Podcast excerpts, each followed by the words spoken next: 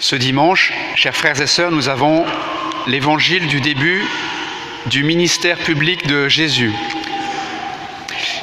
Et donc, euh, cela prolonge en quelque sorte euh, ce temps de Noël où nous, avons eu les yeux fixés sur euh, ces évangiles de l'enfance, mais avec ce temps ordinaire, nous, de la liturgie, nous regardons le début de l'annonce du royaume de Dieu.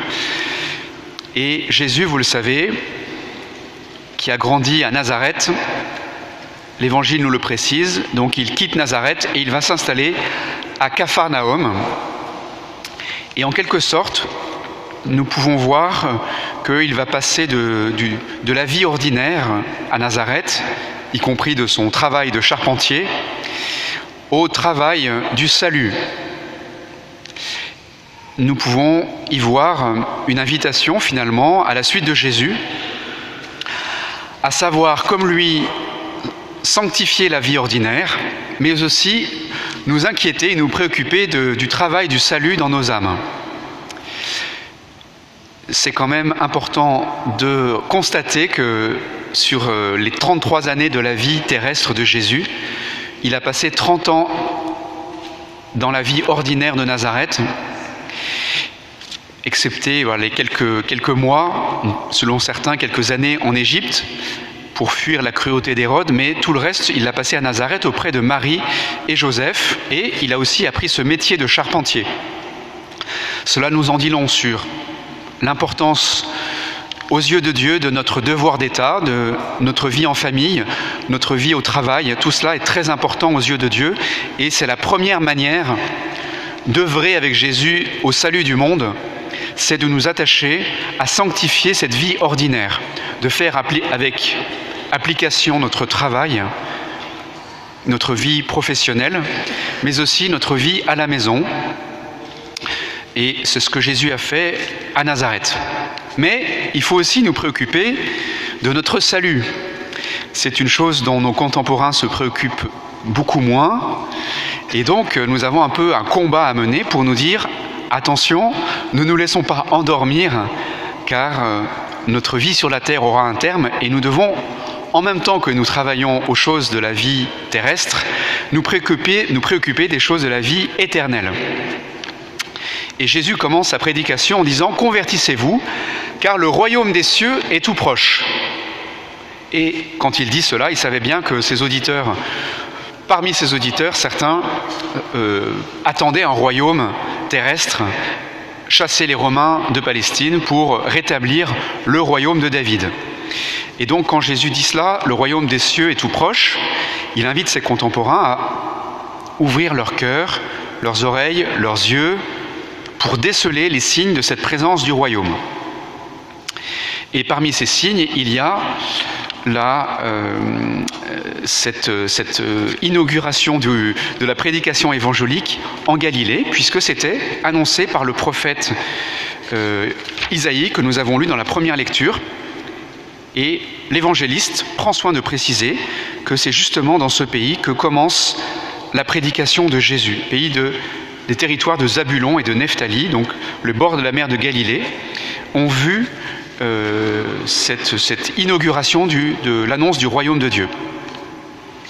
Et que fait Jésus? Donc il va choisir les apôtres, ses premiers compagnons, et il va aussi les choisir dans la vie ordinaire, puisque Simon et André, Jacques et Jean étaient des pêcheurs, comme vous le savez, du lac de Galilée, et c'est dans l'activité de pêcheurs que Jésus va venir les chercher. Nous aussi, soyons attentifs, c'est probablement dans notre vie ordinaire que Jésus vient nous chercher. Il vient nous appeler à travailler à notre salut.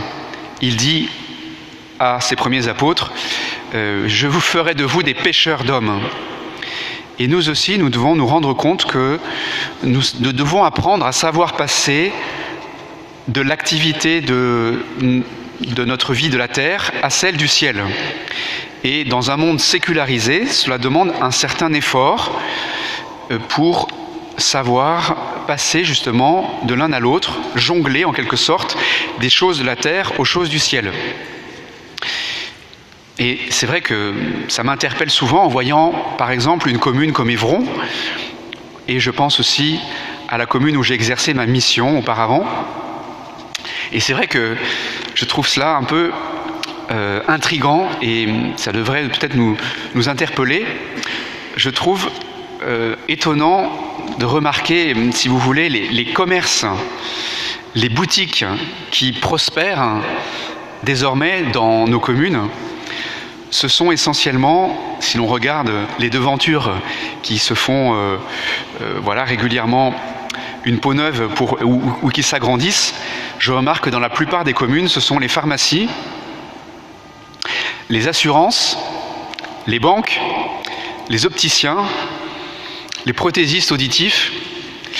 Et euh, voilà. Et je trouve que c'est peut-être sujet à réflexion, puisque euh, ici nous avons euh, voilà, une autre boutique qui est ouverte le dimanche, la boutique du bon Dieu, mais elle est moins fréquentée que toutes les autres boutiques dont je vous ai parlé. Et je pense que voilà, nous devrions nous inquiéter de cela. C'est-à-dire que c'est un révélateur de savoir où les gens mettent leurs préoccupations et leur sécurité ils les mettent, peut-être parmi nous, c'est un peu vrai aussi, je ne sais pas, dans leur contrat d'assurance vie, dans leur ordonnance médicale, etc., etc. Parce que la sécurité des Français aujourd'hui, ben, voilà, elle est à peu près placée là. Et nous, nous, sommes placés au milieu de, voilà, de, cet environnement-là. Et nous venons euh, ici le dimanche, dans cette autre boutique, qui, attire moins de monde, qui est un peu moins prospère.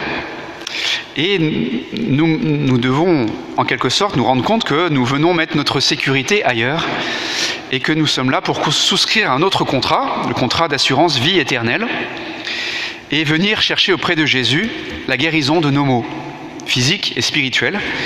L'évangile d'aujourd'hui nous rappelle que Jésus guérissait toute maladie et toute infirmité dans le peuple.